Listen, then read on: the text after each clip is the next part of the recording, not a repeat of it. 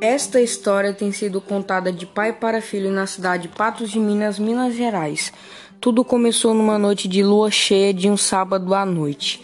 Estávamos a família reunida na varanda de casa da avó Maria, quando ela começou a contar uma história. No ano de 1920 existia uma mulher muito malvada naquela cidade.